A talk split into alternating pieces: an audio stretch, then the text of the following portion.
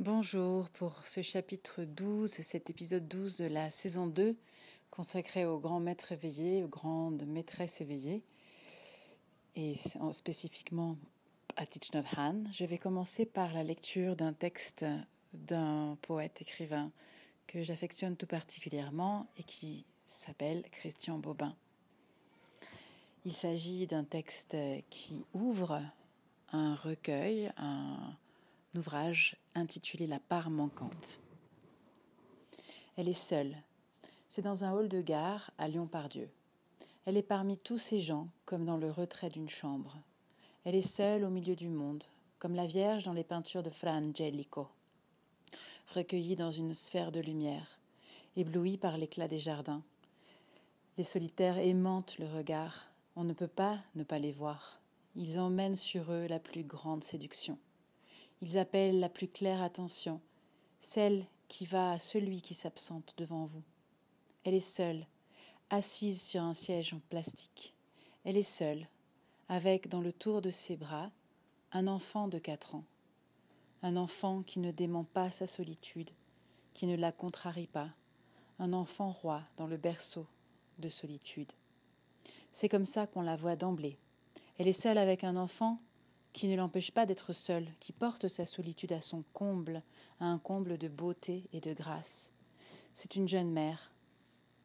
On se dit en la voyant que toutes les mères sont ainsi, de très jeunes filles, enveloppées de silence, comme la robe de lumière entre les doigts du peintre. Des petites sœurs, des petites filles. Un enfant leur est venu. Il est venu avec la fraîcheur des jardins. Il est venu dans la chambre du sang, comme une phrase emmenée par le soir. Il a poussé dans leurs songes, il a grandi dans leur chair, il a porté la fatigue, la douceur et la désespérance. Avec l'enfant est venue la fin du couple, les mauvaises querelles, les soucis. Le sommeil interdit la plus fine et grise dans la chambre du couple. C'est le contraire de ce qu'on dit qui est le vrai. C'est toujours ce qui est tu qui est le vrai. Le couple finit avec l'enfant premier venu. Le couple des amants, la légende du cœur unique. Avec l'enfant commence la solitude des jeunes femmes. Elles seules connaissent ses besoins. Elles seules savent le prendre secret de leurs bras. La pensée éternelle les incline vers l'enfant sans relâche. Elles veillent aux soins du corps et à ceux de la parole. Elles prennent soin de son corps comme la nature a soin de Dieu, comme le silence entoure la neige. Il y a la nourriture, il y a l'école, il y a les squares, les courses à faire et les légumes à cuire. Et que de tout cela, personne ne vous sache gré. Jamais. Les jeunes mères ont affaire avec l'invisible. C'est parce qu'elles ont affaire avec l'invisible que les jeunes mères deviennent invisibles, bonnes à tout, bonnes à rien. L'homme ignore ce qui se passe. C'est même sa fonction à l'homme de ne rien voir de l'invisible. Ceux parmi les hommes qui voient quand même, ils en deviennent un peu étranges, mystiques, poètes, ou bien rien. Étranges, déchus de leurs conditions, ils deviennent comme des femmes, vouées à l'amour infini solitaire dans les fêtes auxquelles il préside, tourmenté dans la joie bien plus que dans la peine. Ce qui pour un homme est un accident, un ratage merveilleux, pour une femme est l'ordinaire, des jours très ordinaires. Elles poursuivent l'éducation du prince, elles s'offrent en pâture à l'enfant, à ses blanches dents de lait, coupantes, brillantes. Quand l'enfant part, il ne laisse rien d'elle. Elles le savent si bien que les mauvaises mères essayent de différer la perte, d'allonger les heures, mais c'est plus fort qu'elles. Les animaux se laissent manger par leurs petits, les mères se laissent quitter par leurs enfants, et l'absence vient qui les dévore. On dirait une loi, une fatalité, un orage que personne ne saurait prévenir. L'ingratitude est le signe d'une éducation menée à son terme, achevée, parfaite en sa démence. On pense à tout cela, assis à côté de la mère et de son fils, dans le hall de Lyon-Pardieu. On pense aussi beaucoup à Frangelico, à la douceur des jardins parfumés, au vent de sable dans la gorge des prophètes, aux herbes folles dans les pages de la Bible. La figure du Christ est belle, c'est le visage amoureux, de qui ne part jamais, de qui reste pour toujours auprès de vous, malgré la grêle, malgré l'injure. Mais quand même, c'est évident, ce n'est pas la figure centrale. Dans la rosace du temps tremble un visage plus beau, plus exténué de transparence, celui de la mère, celui de la petite fille qui enfante Dieu et les jardins bruissants de lumière. Si on devait dessiner l'intelligence, la plus fine fleur de la pensée, on prendrait le visage d'une jeune mère, n'importe laquelle. De même, si on devait dire la part souffrante de tout amour, la part manquante, arrachée. Vous regardez cette jeune femme, vous regardez en elle les femmes qui vont pieds nus dans la Bible, comme celles qui se hâtent dans les rues, celles d'hier et celles de maintenant. Elles ont des maris, on dirait que c'est pour la vie, que c'est une chose sans importance, qu'elles n'ont pas voulu fuir.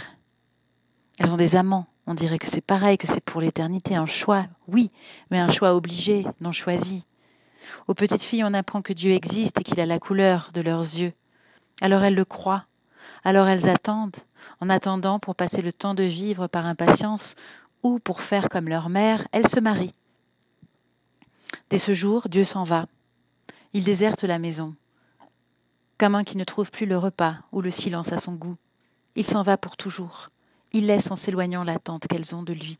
C'est une attente immense, c'est une attente à quoi personne ne sait répondre. On touche là à la démence.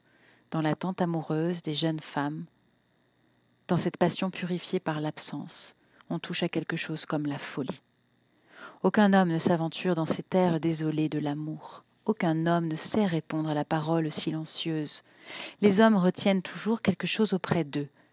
Jusque dans leur ruine, ils maintiennent une certitude comme l'enfant garde une bille dans le fond de ses poches. Quand ils attendent, c'est quelque chose de précis qu'ils attendent. Quand ils perdent, c'est une chose qu'ils perdent. Une seule chose. Les femmes espèrent tout, et puisque tout n'est pas possible, elles le perdent en une seule fois, comme une manière de jouir de l'amour dans son manque. Elles continuent d'attendre ce qu'elles ne croient plus. C'est plus fort qu'elles, c'est bien plus fort que toute pensée, c'est dans cette nuit qu'apparaissent les enfants, c'est dans ce comble du désespoir que naissent les sources d'enfance. Les enfants, c'est une maison de chair, on l'élève au plus haut de soi-même. On regarde ce qui se passe, on assiste à la croissance de cette maison d'âme de l'enfant, on n'en revient pas. C'est une énigme dans le plein jour, c'est l'énigme de vivre une vie qui n'est plus tellement la vôtre, qui n'est plus guère celle de personne. Le mari est loin maintenant, il est plus loin qu'à l'instant de la rencontre, il est plus loin que le premier venu, il y a les enfants, et puis il y a le mari, l'enfant vieilli, l'enfant supplémentaire. Il y a toutes ces vies à mener en même temps, et aucune n'est la vôtre. C'est comme dans la Bible. Les jeunes femmes de Palestine, hier, maintenant, elles relèvent le Dieu dans la poussière du temps, dans le vieil or des jours. Elle lui lave la tête, le berce de chansons, l'enveloppe de lin blanc. Elle le ranime avec du seigle et du vin. Elles attendent. On ne sait pas ce qu'elles attendent. L'amour enfuit de la maison. Elle le retrouve au clair d'une larme ou d'un fou rire. Au besoin, elle l'invente. Elles vont parfois le chercher au dehors. Elles répandent le ciel pur de leurs yeux sur le monde. Elles prennent des amants. Mais aucun amour n'approche en lumière celui qui les penche sur l'enfant. Personne d'autre ne peut venir à la place vidée par Dieu. Personne ne sera aimé par elle comme l'enfant de la promesse déçue, de la parole par jure. La jeune femme, assise à côté de vous, a installé l'enfant sur ses genoux, elle lui parle de tout et de rien. Elle mène la conversation infinie, ininterrompue dans la rumeur des passants. Tu vois ce pull que j'ai acheté, bien il est trop cher. Dans un autre magasin, j'ai vu qu'il était à moitié prix. Tant pis, je suis contente. Tu veux un chocolat? Écoute, on est juste au-dessous des trains. Tu entends le bruit que ça fait? C'est un train qui passe. On a une heure à attendre. Tu n'as pas froid? Je vais te mettre ta capuche. Je vais te manger, mon trésor, mon petit poisson, mon amour, mon amour. Elle mène de front, dans le même souffle, le dialogue des amants, celui des vivants et des morts, le dialogue en abîme des solitudes. On pense, les enfants naissent des femmes, les femmes naissent des femmes. Il reste aux hommes le travail, la fureur imbécile du travail, des carrières et des guerres. Il reste aux hommes le reste. On regarde cette jeune femme peinte par Frangelico dans le hall venteux de Lyon par Dieu. On la regarde avec légèreté, sans danger d'un amour. Pour s'éprendre d'une femme, il faut qu'il y ait en elle un désert, une absence, quelque chose qui appelle la tourmente, la jouissance. Une zone de vie non entamée dans sa vie, une terre non brûlée, ignorée d'elle-même comme de vous. Perceptible pourtant, immédiatement perceptible, mais ce n'est pas le cas. Cette jeune femme est tout entière occupée par son enfant, envahie d'un amour abondant, sans réserve. Si totalement brûlée d'amour qu'elle en est lumineuse, et que son visage suffit à éclairer le restant de votre journée, tout ce temps à tuer avant le train à prendre, avant le jour de votre mort.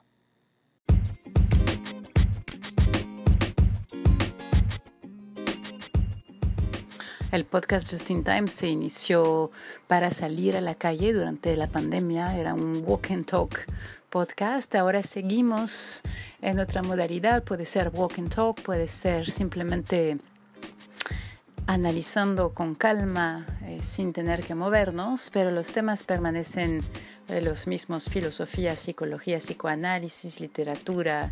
Eh, actualmente mucho tiene que ver con yoga y la relación con la liberación del trauma.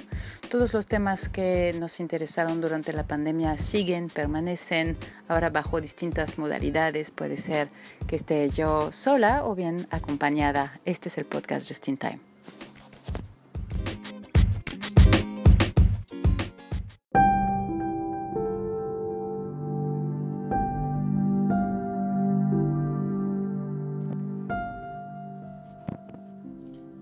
Sommes dans le chapitre 7 du livre Prendre soin de l'enfant intérieur, faire la paix avec soi de Thich Nhat. Ce chapitre s'intitule Réconciliation. Écrire une lettre. Lors d'une retraite, j'ai rencontré un jeune homme qui ressentait beaucoup de colère envers sa mère. Et alors que j'avais demandé à tous les participants d'écrire toutes les qualités positives de leurs parents, cet homme s'était persuadé que pour lui ce serait impossible. D'accord, faire la liste des qualités de mon père, c'est facile, mais si je dois énumérer celle de ma mère, je ne pense pas que je pourrais écrire quelque chose. Et pourtant, il commença à écrire et se surprit lui-même quand, l'une après l'autre, chacune des qualités de sa mère put prendre forme sur son papier. Tant et si bien qu'une seule page n'y suffit pas, et qu'il dut retourner la feuille pour continuer à écrire. Pendant ce temps, il pratiqua le regard profond et prit conscience de très nombreuses qualités de sa maman. Son sentiment de colère contre elle n'était dû qu'à une seule chose, mais celle-ci avait masqué tout le reste. À la fin de l'exercice, il avait redécouvert que sa maman était une personne merveilleuse. Dans un deuxième temps, il put alors s'asseoir et rédiger une belle lettre d'amour pour elle. Il la remercia pour toutes les qualités, toutes les qualités qu'elle lui avait transmises. Maman, je suis si heureux et fier d'avoir une maman comme toi. Une semaine plus tard, son épouse lui téléphona depuis les États-Unis pour lui annoncer Ta maman a été extrêmement heureuse quand elle a lu ta lettre. Elle a dit qu'elle avait retrouvé son fils merveilleux. Et elle m'a même confié que si sa propre mère avait encore été en vie, elle aurait aimé pouvoir lui écrire une aussi belle lettre. Après cette conversation avec son épouse, le jeune homme s'assit et se mit à rédiger une deuxième lettre à sa mère. Maman, si tu regardes profondément en toi, tu verras que grand-mère est toujours vivante dans chaque cellule de ton corps. Et je suis certain que si tu t'assieds et lui écris une lettre, ma grand-mère pourra la lire. Il n'est pas trop tard. La relation entre la maman et son fils a été rétablie en beauté et bien plus vite qu'on ne pourrait l'imaginer.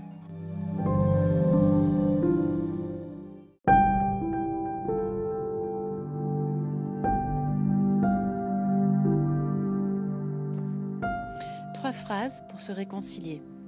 Au village des Pruniers, nous avons l'habitude d'utiliser trois courtes phrases quand nous nous sentons en colère contre quelqu'un. Si vous voulez, vous pouvez les noter et les garder dans votre portefeuille en guise de rappel. Avec la première phrase, vous exprimez la vérité à l'autre personne. Par la parole aimante, vous lui dites combien vous souffrez et êtes en colère contre elle ou contre lui. Je suis en colère, je souffre et je veux que tu le saches. Bien souvent, dans une situation comme celle-là, nous ressentons de l'arrogance, voire de la fierté. Dans ce cas, quand l'autre personne s'approche de nous et nous demande si nous allons bien, si nous sommes fâchés, nous aurons tendance à répliquer sous l'emprise de la colère. Moi, en colère? Non, pourquoi? Je vais très bien.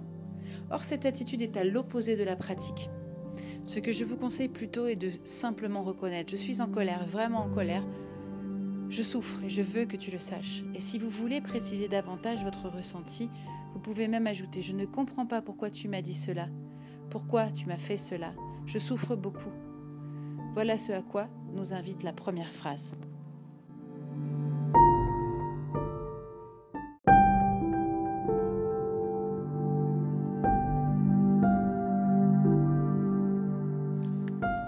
Avec la deuxième phrase, nous expliquons à l'autre personne que nous veillons à pratiquer.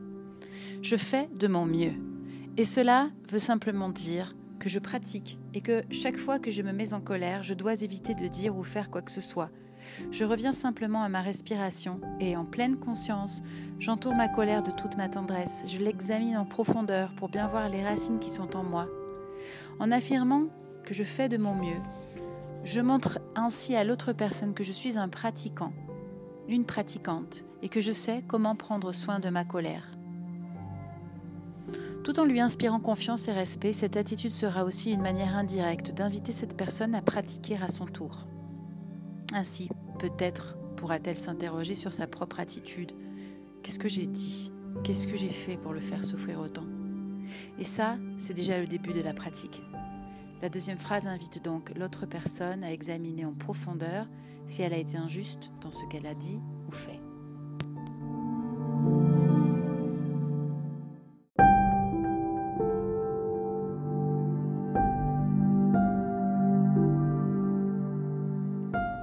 Troisième phrase, je demande de l'aide à l'autre personne, quand seul, je ne me sens pas capable de transformer ma souffrance, ma colère. S'il te plaît, aide-moi. Bien souvent, le simple fait d'écrire cette troisième phrase apporte déjà un soulagement.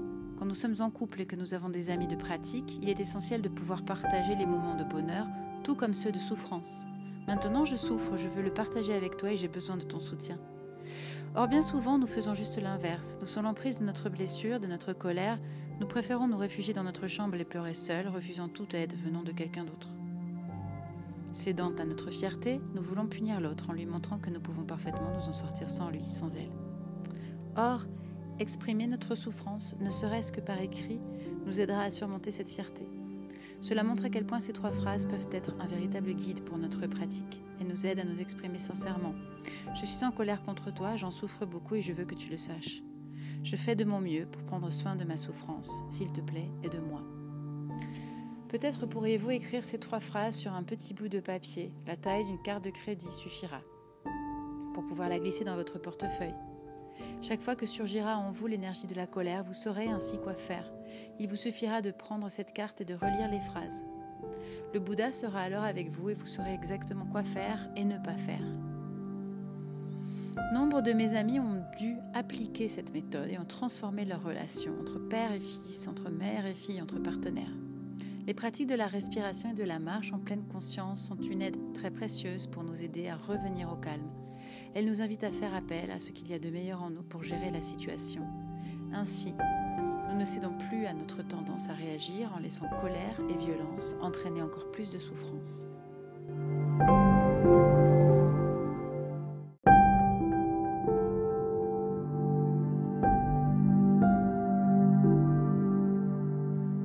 Ces trois phrases peuvent servir de trame à une lettre de réconciliation que nous pourrions écrire. La pratique réserve en effet une part importante à la rédaction de lettres, car, même habités des meilleures intentions, nous restons tous susceptibles de céder à l'irritation quand nous parlons, en réagissant parfois maladroitement si notre pratique n'est pas assez solide. C'est dommage, car cela risquerait de gâcher complètement toute occasion de faire la paix. C'est pour cela qu'il est parfois plus judicieux, voire plus simple, de rédiger une lettre. Cela nous laisse alors l'occasion d'être parfaitement honnêtes, en mettant sur papier tout ce que nous ressentons dans le plus grand calme, par des mots témoignant paix et amour, nous pouvons expliquer à l'autre personne que certains de ces actes ou paroles nous ont blessés. Nous cherchons à établir le dialogue en lui écrivant des phrases telles que Cher ami, cher ami, je suis peut-être victime de perceptions erronées et il est possible que ce que j'écris ici ne reflète pas la réalité. Cependant, c'est ainsi que je vis la situation. C'est vraiment ce que je ressens au plus profond de mon cœur. Si mes perceptions sont fausses, alors s'il te plaît, détrompe-moi. S'il y a quoi que ce soit de faux dans ce que j'écris, prenons le temps de réexaminer la situation ensemble afin de résoudre le malentendu. En écrivant, il est important d'utiliser la parole aimante et, si une phrase n'est pas assez bien écrite, n'hésitons pas à recommencer et à la remplacer par une autre plus aimable. Dans la lettre, il est tout aussi important de montrer que nous reconnaissons la souffrance que vit l'autre personne. Toi, à qui je tiens tant, je sais que tu as souffert toi aussi, et je sais que tu n'es pas totalement responsable de ta souffrance. En pratiquant la vision profonde, nous pourrons repérer certains des points, certaines des racines et des causes de la souffrance qu'elle vit. Nous pouvons même lui en parler et exprimer ce qui nous fait souffrir de notre côté, montrant ainsi que nous comprenons sa réaction ou les paroles qu'elle a pu prononcer. Cette lettre est vitale pour notre bonheur. Il est donc essentiel de prendre tout le temps dont nous avons besoin pour la rédiger, qu'il s'agisse d'une semaine, voire de deux ou trois si nécessaire. Le temps que nous consacrerons à ce courrier est même plus important que l'année ou les deux années que certains d'entre nous passent à rédiger leur thèse de doctorat. Notre thèse n'est pas aussi essentielle que notre lettre. Cette dernière représente sans doute la meilleure occasion qui s'offre à nous pour parvenir à rétablir la communication. Nous pouvons être le meilleur médecin, le meilleur thérapeute de la personne que nous aimons, car c'est nous qui la connaissons le mieux. L'aide dont nous avons besoin pour rédiger ce message nous sera donnée. N'oublions pas que nous avons des frères et sœurs de pratique au sein même de la communauté qui peuvent nous aider et nous éclairer nous ne sommes pas seuls. Quand nous écrivons un livre, nous en confions le manuscrit à des amis et à des spécialistes pour leur demander conseil. Nos compagnons de pratique sont des spécialistes car ils pratiquent tous l'écoute compatissante, le regard profond et la parole aimante. Nous pouvons donc faire lire notre lettre à un frère, à une sœur et lui demander de nous dire si le ton est suffisamment aimable, assez calme et si notre regard sur la situation est suffisamment profond. Nous pouvons ensuite la soumettre à l'avis d'une autre sœur ou d'un autre frère et poursuivre ainsi jusqu'au moment où nous sentirons que notre message pourra contribuer à la transformation de l'autre personne et la guérir de sa souffrance. Cette lettre est tellement importante qu'elle mérite qu'on y consacre tout le temps, l'énergie et l'amour nécessaires. Il est vital de restaurer la communication avec cette personne à laquelle nous tenons tant. Et il est certain que personne ne nous refusera son aide pour un aussi beau projet, c'est peut-être notre père, notre mère, notre fille ou notre partenaire qui nous aidera, ou la personne assise juste à côté de nous. L'essentiel est de commencer dès à présent. Nous pouvons même rédiger les premières lignes aujourd'hui. Ainsi, nous découvrirons qu'avec un simple stylo et une feuille de papier, nous pouvons pratiquer et transformer notre relation. Et même si nous ne pensons pas à ce courrier durant nos activités, que ce soit la marche ou l'assise méditative, le jardinage, le nettoyage ou la préparation de notre repas, il est évident que tout ce que nous ferons sera en relation avec son contenu. Le temps que nous passons à écrire face à notre table n'est que le temps consacré à mettre nos sentiments sur le papier. Mais ce n'est pas véritablement le moment où nous produisons la lettre. Sa véritable création intervient quand nous arrosons les légumes, quand nous pratiquons la méditation marchée, ou même quand nous cuisinons pour la communauté. Toutes ces pratiques nous aident en effet à nous apaiser et à nous rendre plus solides. C'est alors que, par la pleine conscience et la concentration, nous permettrons à nos graines de compréhension et de compassion de se développer. Si la lettre que nous adressons à la personne qui nous est si chère est le fruit de la pleine conscience générée par notre pratique attentive tout au long de notre journée, elle sera certainement magnifique. Et même si nous n'y pensons pas, elle est en train de s'écrire dans les profondeurs de notre conscience. Notre journée ne peut pas se résumer à nous asseoir et écrire. Nous avons d'autres choses à faire, qu'il s'agisse de simplement boire notre thé, préparer le petit déjeuner, laver nos vêtements ou arroser les légumes. Le temps que nous consacrons à chacune de ces activités est extrêmement important. Nous devons les faire du mieux que nous pouvons et nous impliquer à 100% dans l'acte de cuisiner, d'arroser le potager ou de faire la vaisselle. Nous apprécions tout simplement ce que nous sommes en train de faire et nous le faisons profondément. Cela est essentiel pour notre lettre et pour tout ce que nous voulons produire d'autre.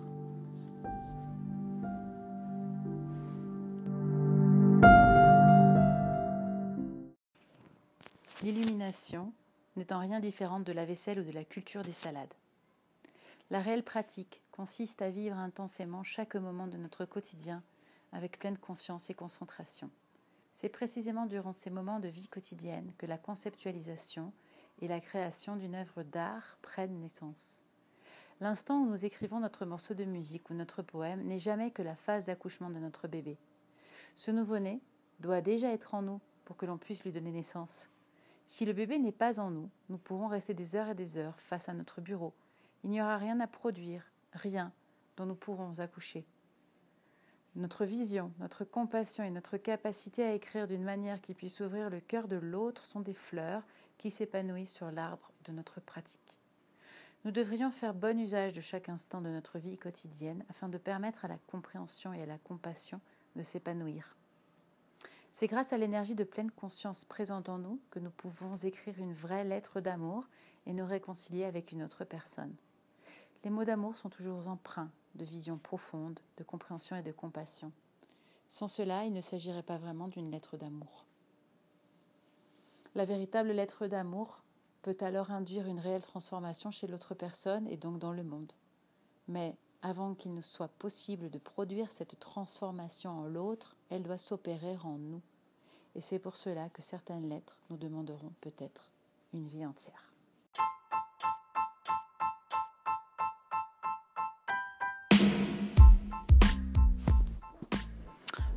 Voilà, c'est tout pour aujourd'hui. Merci pour votre écoute attentive. Merci pour vos messages écrits par mail ou sur notre page Facebook ou notre page Instagram. Et également, merci pour vos messages vocaux que vous envoyez sur la page de Anchor sur le site dont l'adresse est indiquée dans la description de ce podcast. Je vous dis à très très bientôt. Au revoir.